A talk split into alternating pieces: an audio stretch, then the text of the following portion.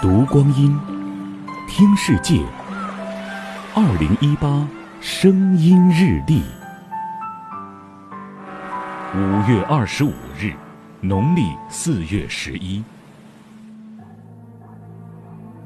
一九四零年五月二十五日，法国东北部港口小城敦刻尔克黑云压城。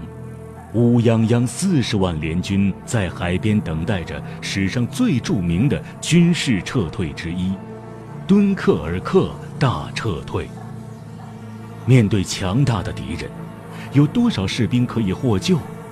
当时的英国首相丘吉尔一度认为，只能救出三万人，而最终的数字是三十三万五千人。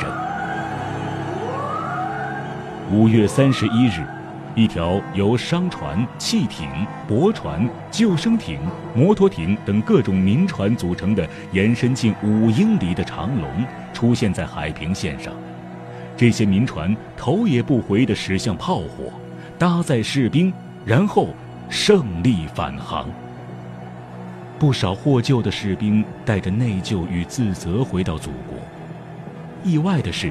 迎接他们的是咖啡和香烟，还有人民的欢呼，仿佛他们是凯旋的战斗英雄。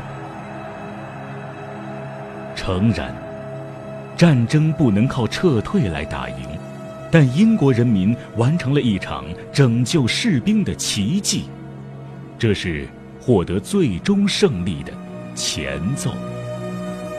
二零一八，声音日历。关注阿基米德声音日历社区，聆听更多岁月流。